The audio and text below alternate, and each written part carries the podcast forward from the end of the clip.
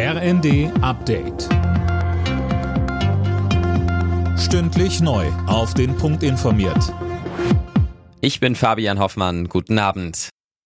Zum Abschluss ihres Treffens in Münster haben die G7-Außenminister der Ukraine weitere Unterstützung zugesichert. Sie vereinbarten Hilfen unter anderem zum Wiederaufbau der Energie- und Wasserversorgung. Mit Blick auf die Zusammenarbeit untereinander sprach Bundesaußenministerin Baerbock von einem eingespielten Team. Den G7-Rekord von bislang zehn Treffen der Außenministerinnen und Außenminister haben wir nicht auf der Basis einer eitlen Suche nach Bestwerten aufgestellt, sondern weil wir uns von Anfang an darauf konzentriert haben, uns so eng wie möglich abzustimmen und so gut wie nur irgendwie möglich die Ukrainerinnen und Ukrainer in ihrem Überlebenskampf zu unterstützen.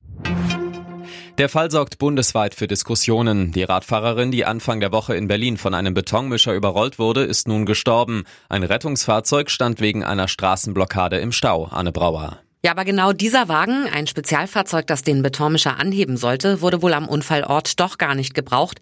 Die Süddeutsche zitiert jetzt einen entsprechenden Vermerk der Einsatzkräfte. Heißt, die Straßenblockade der Klimaaktivisten hat demnach die Versorgung der Radfahrerin nicht behindert. Der Unfall hatte große Debatten ausgelöst, ob und wie man konsequenter gegen solche Blockierer vorgehen soll. Auch mehrere Minister warnten Klimaschützer vor illegalen Aktionen. Kanzler Scholz hat bei seinem Kurzbesuch in China Peking aufgefordert, sich in Moskau für ein Ende des Krieges in der Ukraine stark zu machen. Scholz sprach auch die Lage der Menschenrechte in China an. Außerdem ging es um die Zusammenarbeit in Wirtschafts- und Klimafragen.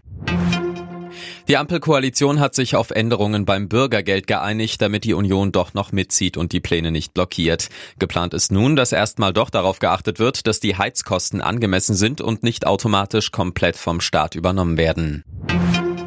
Borussia Mönchengladbach und der VfB Stuttgart eröffnen heute Abend den 13. Spieltag in der Fußball-Bundesliga. Gastgeber Gladbach steht in der Tabelle momentan auf dem 11. Platz, Stuttgart ist 15. Alle Nachrichten auf rnd.de